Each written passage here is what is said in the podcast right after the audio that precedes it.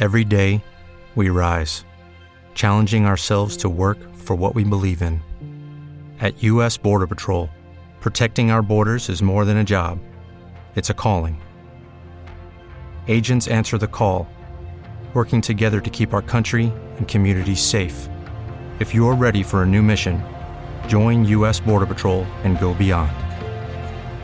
Learn more at cbp.gov/careers.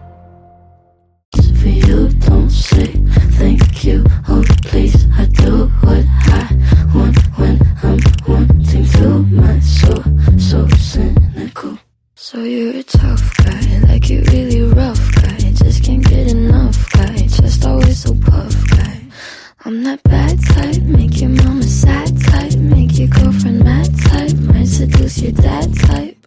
On the bed guy. Duh. Thank you.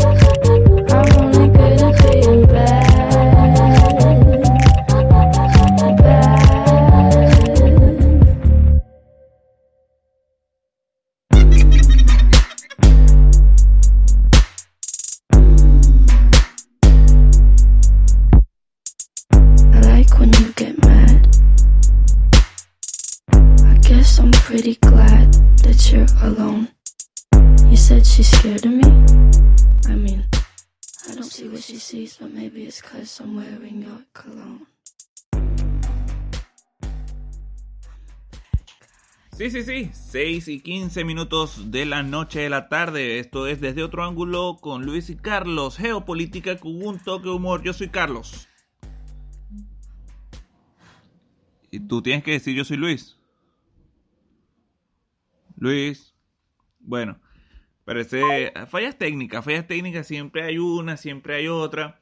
Vamos a esperar que ya, tú sabes, las conexiones aquí en Venezuela están fastidiosas, pero bueno, ahí vamos, ahí vamos, poco a poco. Hoy es un día de estos que se le puede decir que es un día de eliminatorias. Luis Miguel, Luis Miguel. Y Miguel, Miguel.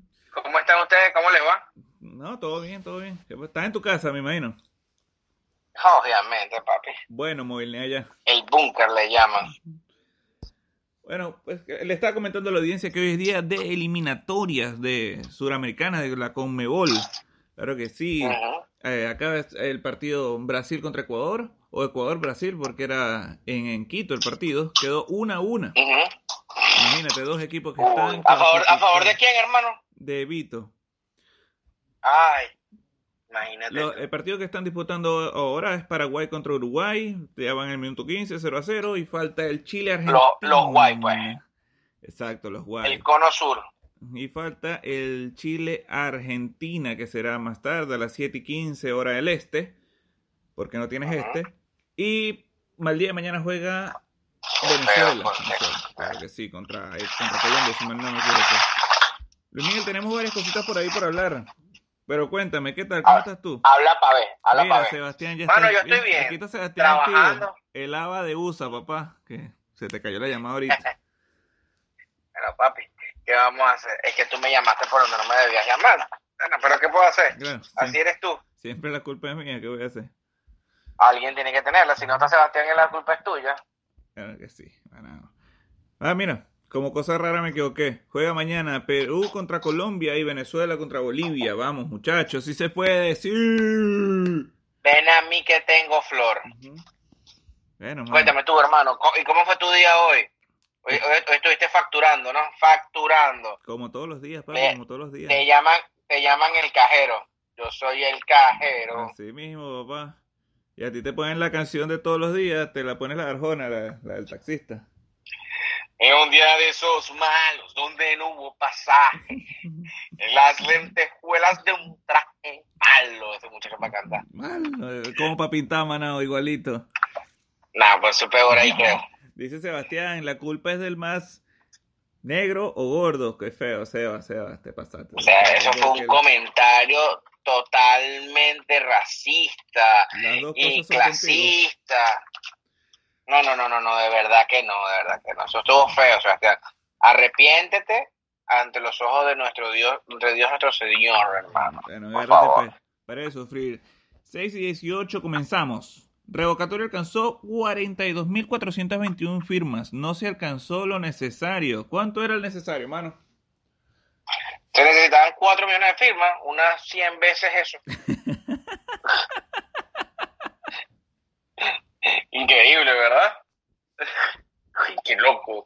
Perdón. Pero es que bueno, Mi risa fue muy que- sincera, fue muy sincera. No, jamás pensé que iban a faltar tanto, Dios mío. bueno, papi, pero es que todo el mundo hizo campaña para que nadie fuera. El gobierno jugó y la oposición también. ¿Qué podemos hacer, hermano?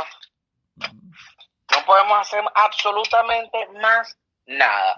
En el sentido de que la oposición jugó a la abstención de nuevo. ¿Será esto una, una estrategia positiva esta- en esta ocasión? Ah, pero dime, por lo menos, ¿en cuál de las ocasiones ha salido positiva realmente? Bueno, eh, por lo menos la de la Asamblea Nacional tuvieron una jugada, una jugada bajo la manga. Las demás no. Las demás, sinceramente, no han tenido absolutamente nada. ¿Tú crees que, tú crees que realmente la población venezolana le importa este número? Este es 42 mil firmas. Obviamente no no, se lo- no se cumplió ningún objetivo, ¿no? No se cumplió ningún objetivo. La gente no consigue una solución. Eh, y ya la gente está desesperanzada y haga lo que haga o deje de hacer la oposición. Ah, el revocatorio era un camino, estos tipos lo truncaron y la oposición se las puso sencillas, por decirlo de una manera. Entonces, Uf, está difícil, está difícil. Yo creo que la población, la población ahorita cada vez se encuentra más desalineada, más desenfocada con los intereses políticos de la oposición y no ven una no ven una, una identificación del pueblo con, con la comunidad política. Mira, un, un caraqueño desde Caracas, Marcos Belisario, lo importante era participar. Pero bueno, Ah, Por lo bueno, menos- eso me, hace- por lo menos hay me salud. Por lo menos hay salud, dice Marcos. Ah, imagínate tú, Bueno, tú sabes que mucha, imagínate tú. mucha, mucha, mucha gente está fea para la foto, ¿viste? Con, lo, con respecto a lo de Mira, salud. y, y, y tú, eh, ¿qué opina Marcos de esto? Porque Marcos vive en la burbuja caraqueña, ¿verdad? Y yo creo que los, los alcaldes opositores estaban promoviendo el, el revocatorio, ¿no? La- desde Fuerza del Cambio, algo así. Le, le llegué a entender. Ni siquiera en Caracas se llegaron a movilizar. Ya O esas cont- 40 mil firmas fueron nada más en Caracas. Ya nos contará. Mira, Cevita le te- nos comenta, le tengo más fe a Reboreon 3 versus 1 en Call of Duty que a, esa que a esta oposición. Estos comentarios, Luis Miguel, los vamos a aclarar mañana, ¿verdad? Cuando tengamos Ah, a Sebastián. por favor. Porque tú sabes que ya yo soy un señor, hermano. Tú me estás hablando ahí en otro idioma. Pues es que tú te derrotas solo, mano. Mira, y sí, mañana va a estar Sebastián acá con nosotros. Vamos a tener una sección gamer, más nada, claro que sí. Sección Gamer. Con Carlos y Seba. Yo no vengo. ¿Por qué? No, pero si no está ahí yo escuchando ahí a Sebastián. No, Eh, mentira, pero mentira, mentira. Tú eres, tú eres un muchacho de esos que todavía juega FIFA, mano. Por lo menos sabes usar un control. Por lo menos se me, no se me, los, los pulgares no se me engatillan. Pero a veces me dan unos corrientazos, se me quedan como pegados. Ah, pero mira, tienes que ver porque eso puede ser otra vaina. Eso puede ser artritis. Bueno, mañana claro que sí, a las 6 de la tarde con Cevita. Luis Miguel, el chat, el chat está bueno porque Marcos Belisario escribe, el problema es que la gente ya no cree en los líderes y Haber escribe, ¿cuáles líderes, Marcos? O sea, o sea, ¿quién? ¿Quiénes son los líderes que llevaban a la batuta de decir no voten o no firmen y quienes decían si firmen? No, ni siquiera están bien, bien identificados. Es que no les dieron chance, no les dieron chance de nada, porque es que recuérdate que el viernes a, la- a las 12 de la noche dijeron el cronograma electoral para el referéndum revocatorio. De, de vaina les dio chance de decir no vamos a participar. Y la, fíjate que fue la plataforma unitaria, el movimiento, el movimiento por el, por el revocatorio dijo, mira, esto es un cronograma ilegítimo, nosotros no podemos participar así, por favor reflexionen, por favor este, recapaciten, que se supone que el movimiento por el, por el revocatorio son personas que no están ligadas directamente al G4 ni a la plataforma unitaria, son personas independientes, como es el caso de, César Pérez Vivas, como es el caso de Nick Merevan y otras personas allegados a, los a, la oposición, pero no, son, no están involucrados directamente con, con la plataforma unitaria, el G4, la la Unidad. Entonces, no les dio chance de absolutamente nada. Estos tipos trataron de ser un poquito llevaderos, de tratar de no ser radicales, pero les, en lo que ellos acaban de hacer es mostrarle de que tú no puedes jugar a, cohabitar con el gobierno, porque en el momento que tú te la rodillas al gobierno, tienes dos opciones, o te patean o te ponen el miembro viril en la boca. Entonces, imagínate lo que, lo que te estás exponiendo. Luis, me- nos comenta Marcos, lastimosamente como civil solo hay dos opciones, que son las protestas y el voto, y ambas están tan devaluadas como el Bolívar. Bueno, ahí te lo dejo, ahí te lo dejo. Te adelantaste un poquito al segundo punto, ¿verdad? Que es el movimiento por el revocatorio.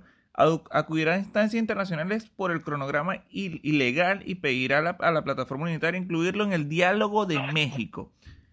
Ok, ok. Eso fue cuando ya se quedaron sin puntos. Ajá, fíjate, van a, van a México, van a, vamos a hablar de esto, vamos a hablar qué pasó, qué pasó. Mano, y van a ver a quién le pagan más para ver qué vamos a hacer.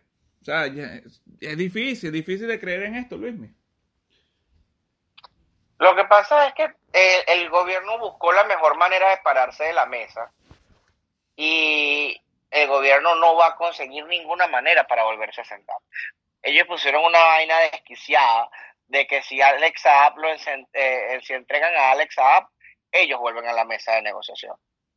Entonces ellos quieren hacer, hacer que el mundo funcione como funcionan ellos, sin separación de poderes, sin autonomía, y que digan, bueno, si ustedes quieren hablar, lo hablamos, compadrito, pero me sueltan a Alex Saab.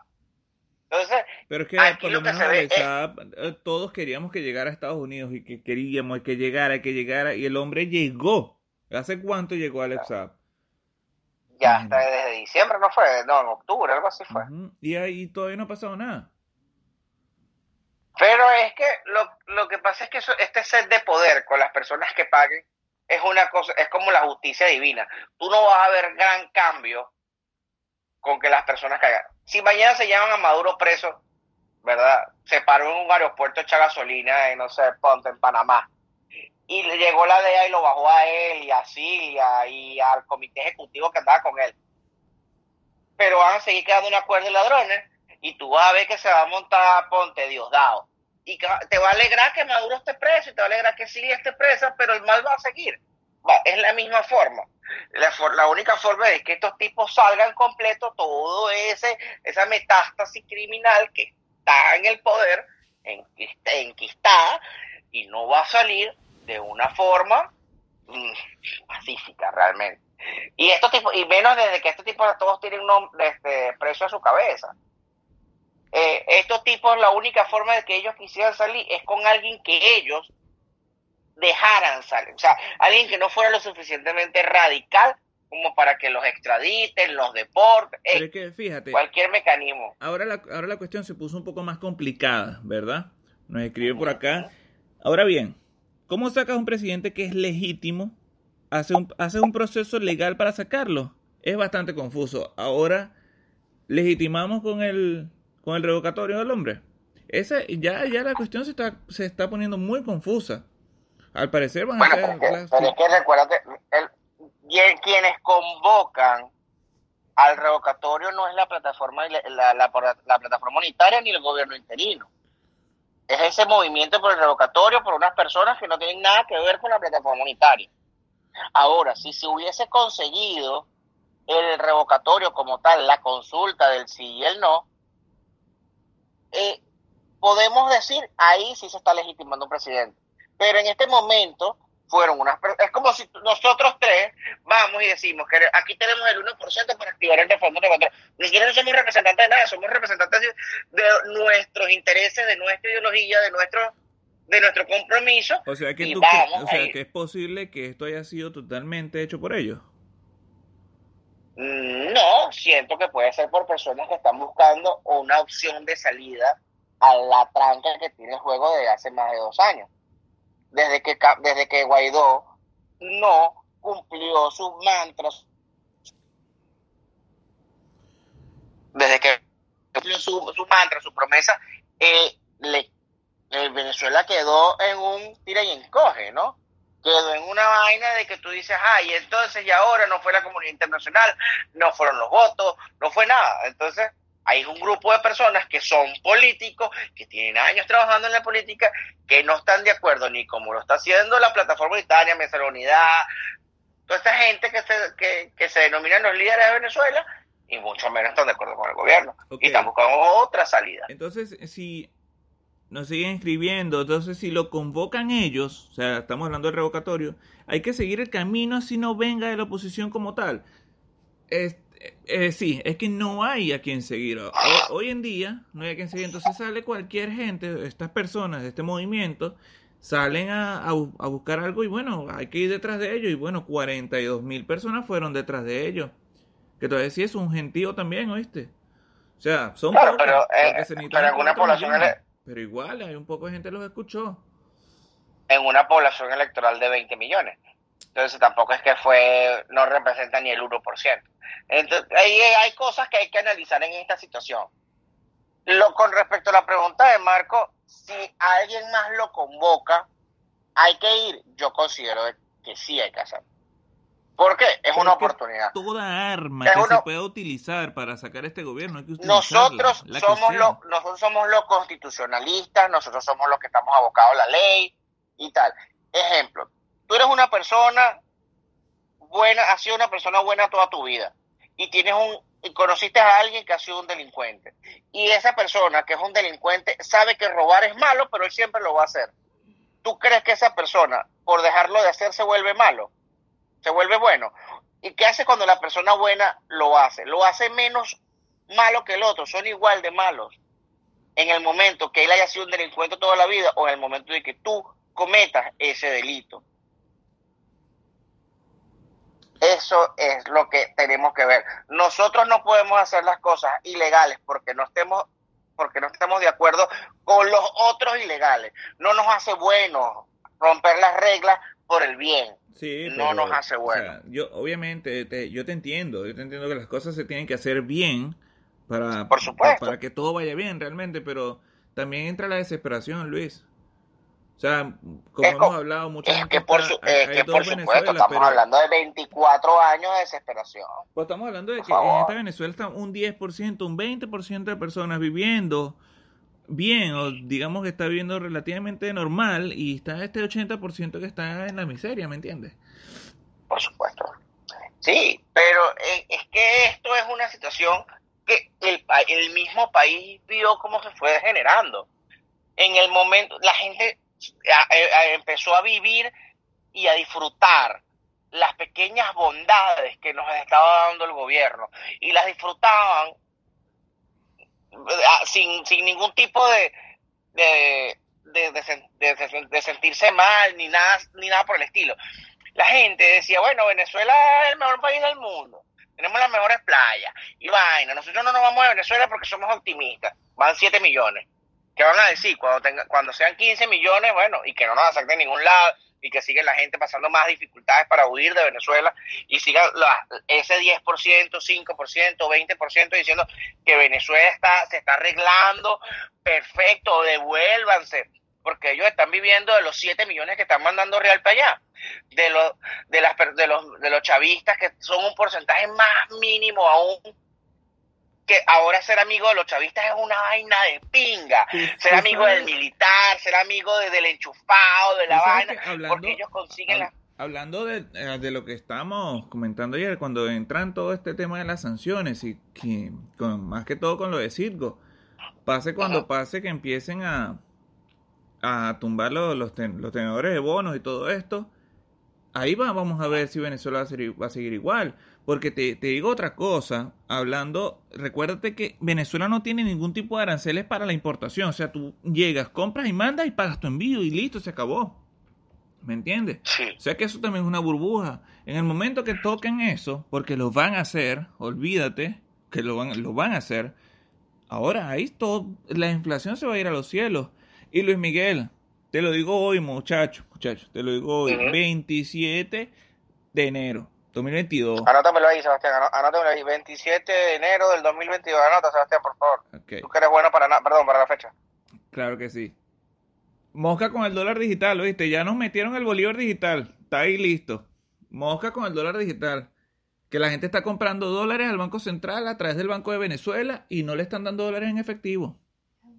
Son, muy, son muy pocas las personas que pueden retirar su, la cantidad de dinero en efectivo en Venezuela. Van a, van a generar inflación de igual forma, Carlos.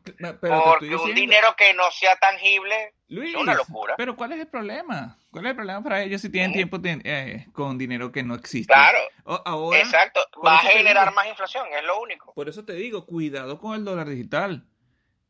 Cuidado. Ahí, ahí, yo veo que cada vez que el gobierno toma medidas con respecto a la economía, al dólar y todo este yo siento que le siguen midiendo el aceite al gobierno, a, los Estados Unidos.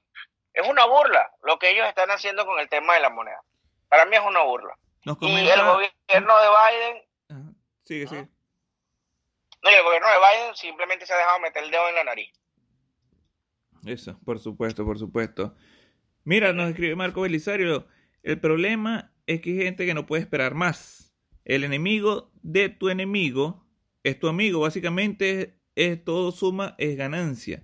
Actualmente, sí, eso me imagino que es con el tema del revocatorio. Sí, actualmente hay una corriente bastante distinta entre el madurismo y el chavismo. El madurismo, el madurismo olvidó la premisa de la deuda social del pueblo y el pueblo llegó al mismo punto de abandono que estaba hace tiempo.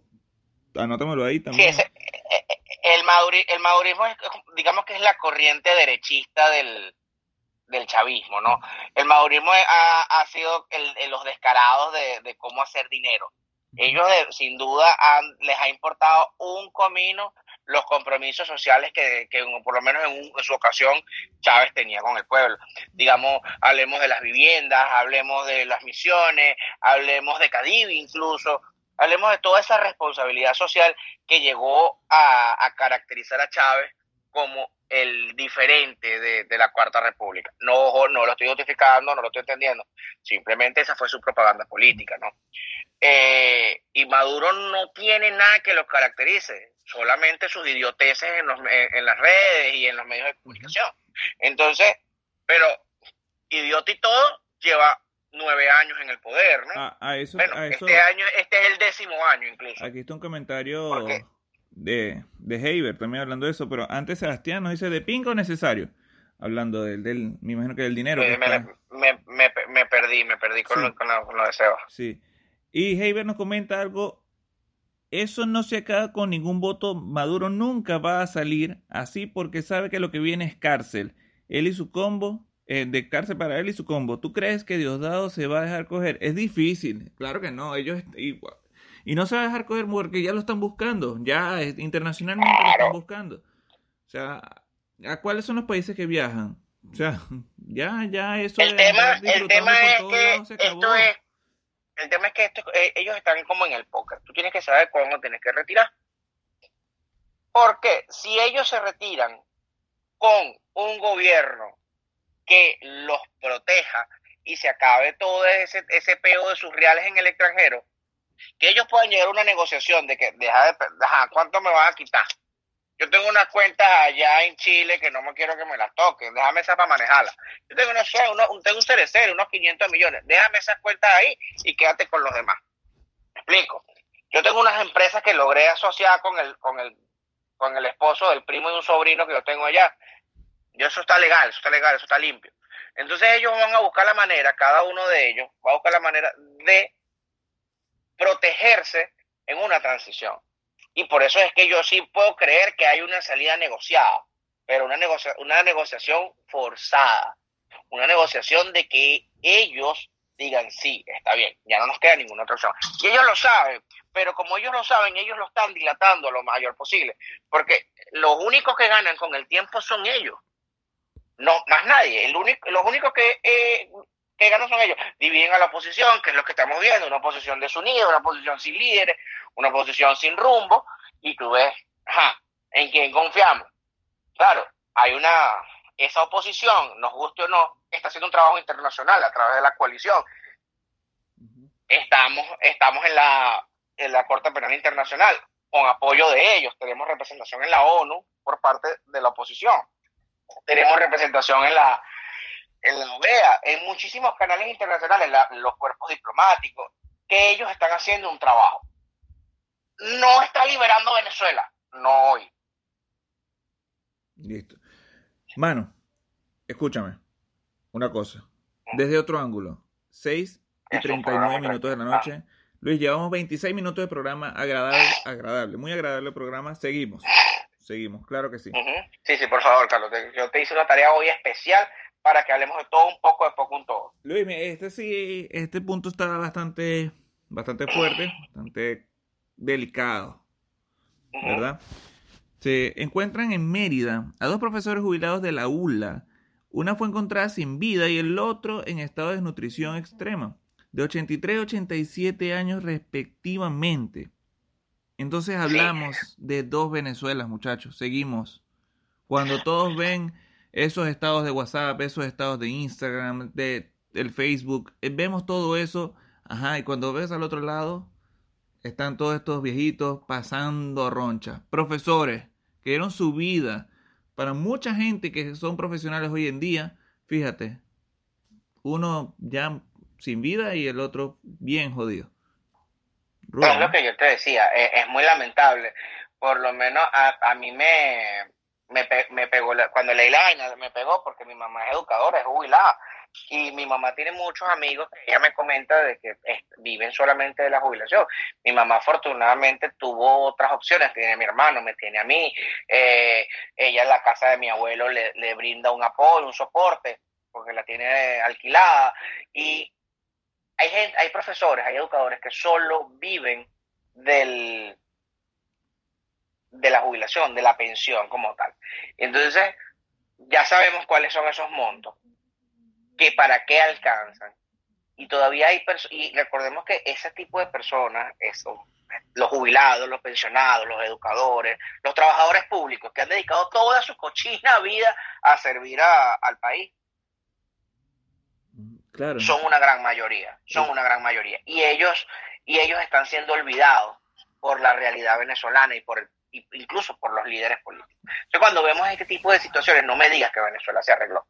No me digas que Venezuela de verdad está mejor porque en el, en el sentido de que consigues las cosas sin hacer cola, de que los dólares, con dólares puedes comprar todo. Es un comentario tan vacío, es un comentario tan absurdo decir que hay mejoría solamente porque ves que algunas cosas están funcionando paulatinamente, que deberían ser normales en cualquier sociedad, tú lo ves como una señal de mejoría. Fíjate, Luis, que en, comentarios de, esta misma publicación, este, la, nieta de los, de los abuelitos dice, o sea, comenta que el abuelo no estaba tan, tan jodido. Estaba jodido, pues, obviamente, pero, no en el estado de, desnutrición. Pero, pero, este, ellos eran cuidados por su familia, por la, por la mamá de la muchacha, por decirlo. Y por eso es que se dan cuenta de que la señora había muerto, porque la mamá iba regularmente a la, casa a verlos. Pero ¿en qué condiciones está esta familia? ¿Sabes? ¿En qué condiciones están los abuelos? ¿Y en qué condiciones están sus hijos? O sea, las personas que los cuidan a ellos.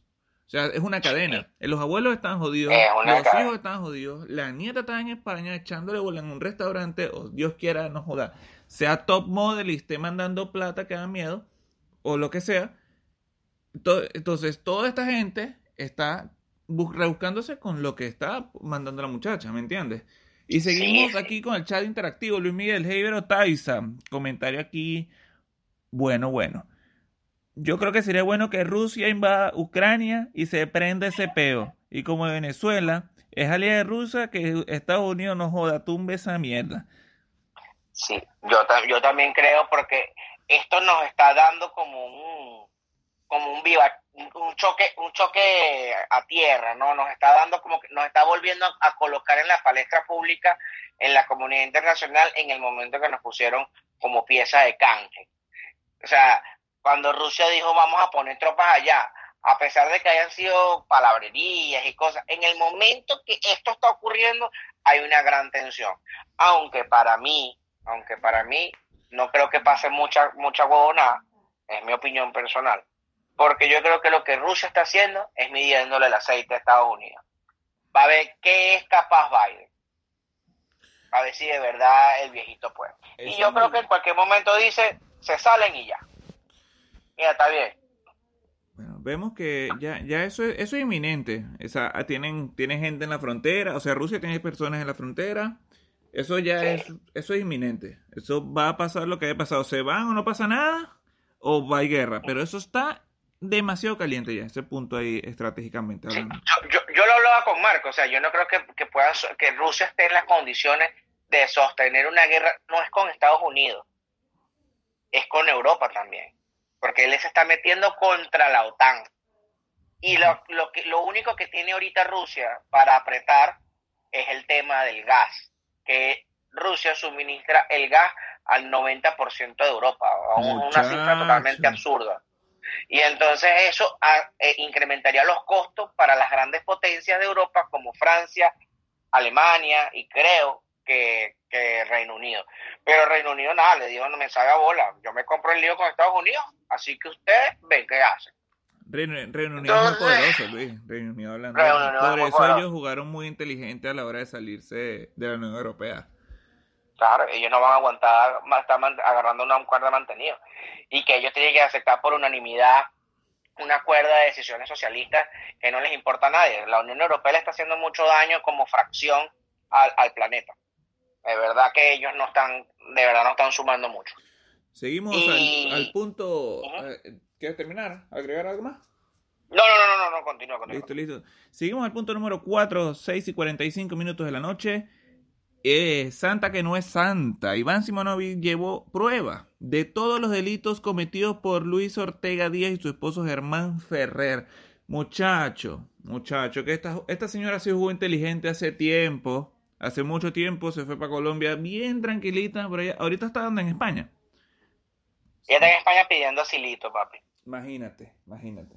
Y, Entonces, y si Simonovic todo- fue, a la, a- fue a la embajada de España eh, a- aquí en Washington y le dijo, mira, aquí tengo una pruebita, una pruebita aquí de esta, de esta fulana de tal, para que no le den nada. Porque ese es el tema, los que se bajaron del barco, como Luis Ortega, quieren decir, después de que hicieron todas las atrocidades, Ah, que no hicieron en Venezuela. nada. que no les va a pasar nada. Papi, yo creo en el perdón hasta cierto punto. Hermano, tienes un poco de muertos encima, viejo. Tiene, o sea, tu conciencia tiene que de no dejarte dormir. Ella fue la que procesó a la, a la jueza Fiuni. Eh, entre muchísimas otras cosas más Claro, absurdas. eso te iba a decir, o sea, ella se fue, se fue a Venezuela con los bolsillos bien llenos, bien Ah. llenos porque eso no es mentira para nadie, y, ahora, y, ahorita, o sea, ella que, que creía que no iba a pagar por nada, o sea, tanta gente que está pasando penurias por su culpa. Tan- y, ta- y tantos enemigos. Iván, Iván Simonovic es el enemigo número y cada uno de los chavistas originarios y los que se han mantenido y los nuevos chavistas. Recordemos que Iván Simonovic fue el uno de los bueno, fue el comisario que detuvieron en el año 2002 y era una bandera de Chávez para todo lo que ocurrió en el, el, el 11 de abril. Iván era un preso de, de Chávez, o sea, eso no, eso no es, eso no cabe duda. Y salió porque Leopoldo y Guaidó lo sacaron. Pues Dios es grande, hermano, realmente, porque él, ¿Ah? la, él la tenía complicada para salir. Claro, y eso fue, el, el- al final que han sacado a Leopoldo y a Simonovic de la cárcel, fue una vaina, un golpe moral para el, para, para el madurismo y para el chavismo, porque eran dos presos élite, uno era de Chávez y el otro era de Maduro. Eran piezas de canje, porque todo hasta Bolívar lo dijo, que los presos son para, para negociar. Y por eso a, a Ledesma lo sacaban y lo metían de la cárcel, lo llevaban para su casa, a, Leopoldo le hacían lo mismo, a Simonovic también le hacían lo mismo. Entonces, en el momento que se les vuelan, tú dices, bueno, pero es que eso, ¿cómo se van a volar en un país que, este, que está este, monitoreado todo por ellos? ¿Y por qué van a dejar que se escapen? Para que vayan a hacer bandera en el mundo. Para, ah, no, porque ellos se van a destruir dentro de la oposición y ya no le van a parar bola. Mira dónde está Ledesma, quién sabe de Ledesma, mira Leopoldo, Leopoldo lo odia a todo el mundo. Ajá, ellos fueron a vivir su vida lo más de pinga, pero al chavismo le pegó. Que ya no, ya le quedan puros nombres de segunda o tercera fila que nadie les para bola. Sí, claro. ya nadie les para obviamente, bola.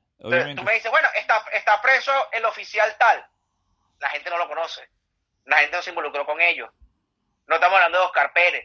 Ah, Mira, Roland Carreño. Roland Carreño lo, lo, lo, lo- lo lloran más los periodistas que los políticos. Tremendo tema el de, el de Pana Oscar, ¿viste? Ese sí es... Es un temazo. Es un muchacho. Eso tiene Un tela. temazo. Mucha tela.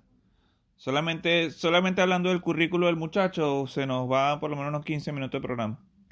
Chamo hasta actor, weón. ¿Tú eres loco?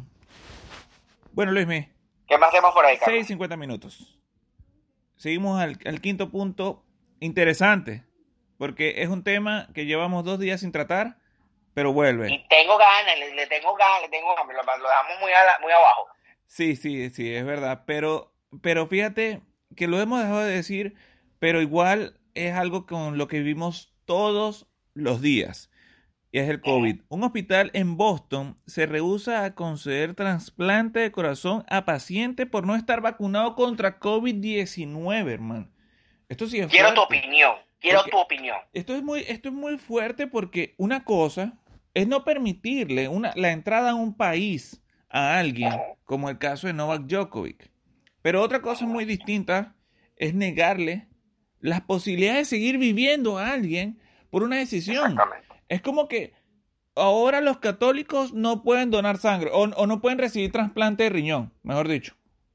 Ahora los católicos, no. Ahora sí, por tu religión, no puedes recibir eh. Hay una religión, no estoy seguro si son los adventistas, no sé qué, cuáles realmente desconozco exactamente, que no permiten transfusiones de sangre, no permiten trasplantes, y ellos en el momento que ellos ingresan a la religión es una cosa que ellos como practicantes, como seguidores, aceptan esa decisión. Incluso el hospital te puede decir, la única forma de que sigas viviendo es que te hagamos un trasplante de sangre. No, porque si yo no necesito, Dios, Dios dice que yo no puedo recibir sangre de otra gente, yo no puedo, Entonces, porque mi sangre es mía. Entonces es una Apaguen decisión tuya. Exactamente, es una decisión tuya, tuyita de ti. Pero ahora, yo te voy a dar otro análisis, otra perspectiva. Luis Miguel, por aquí, está Este llegando, Carlos- por aquí está llegando Jorge. Dice que menos mal que el programa dura dos horas. Jorge Armando Conde. ¿Qué escondes? Ujú. Ah, bueno, para que tú veas el bastón. Bueno, si ah, lo apagamos y lo prendemos, que es lo que vamos a hacer. Si el hombre quiere que, si el hombre nos quiere escuchar, tú sabes que a mí lo que me gusta hablar. Cuéntame. Carlos, ajá, Carlos Castillo se anotó en el año 2017 para esa lista, ¿verdad? Aquí está, y estoy de número 35. Ah, aquí Carlos Gutiérrez se anotó en su vaina y se ha, visto cómo personas la han ido trasplantando y cómo personas se han ido muriendo en el camino porque no llegaron a su fecha. El tipo está de primero en la lista. Y tú me vas a venir a decir ahora que por mis creencias, que por mi ideología, que por lo que por lo que a mí me motiva, yo no puedo llevar hacerme un trasplante. Tú me puedes decir, me lo puedes resolver muy fácil. Bueno, pero vacúnate y ya. Pero ¿y por qué, viejo? Si el tipo no se quiere vacunar, no tienes que obligarlo. La sociedad lo va a obligar de cierta forma. como fue el caso de Djokovic. No, mira, no puedes entrar a este país si no tienes una vacuna. A Estados Unidos no puedes entrar sin la PCR y la vacuna. Y ya, y la no puedes ir a unos restaurantes si no llevas la vacuna. Es la sociedad la que te lo va a impulsar. Pero tú no puedes venir a decir, mucho menos un hospital, mira viejo, yo decido quién vive y quién no, porque ese es el, ese realmente es el análisis. Ahora háblame, Van a vivir los vacunados. Háblame, del juramento de los médicos. El juramento que hacen los médicos. No me, lo, no me lo sé, no me lo sé, pero lo escucho demasiado. Yo juré proteger la vida, ta, ta, ta, ta. Ajá. Aquí no se hace el juramento. Entonces, exactamente. Pero bueno, vamos a hablar de que esto es una institución privada, donde me imagino que habrá una junta directiva. De médicos. De, bueno, no necesariamente. Sí, bueno, vamos a hablar de un país normal realmente, no como nosotros que en el Ministerio de Turismo teníamos al ingeniero Rafael Márquez. Exacto, pero recuérdate que ellos se abocan a una a, una, a unas políticas del, de administrativas, ¿no? Gabriel Venezuela, papá, desde la Old Trenton Road. Coño, papi, sintoniza la chamita. Claro que sí. Yo, yo lo veo, yo lo veo muy complicado. Yo creo que el hospital se está metiendo en un tema muy grande con el tema del, con, el derecho de admisión. O sea, tú no le puedes, tú no puedes admitir quién vive y quién no. Yo creo que no está en tu potestad ni como hospital, incluso ni como médico.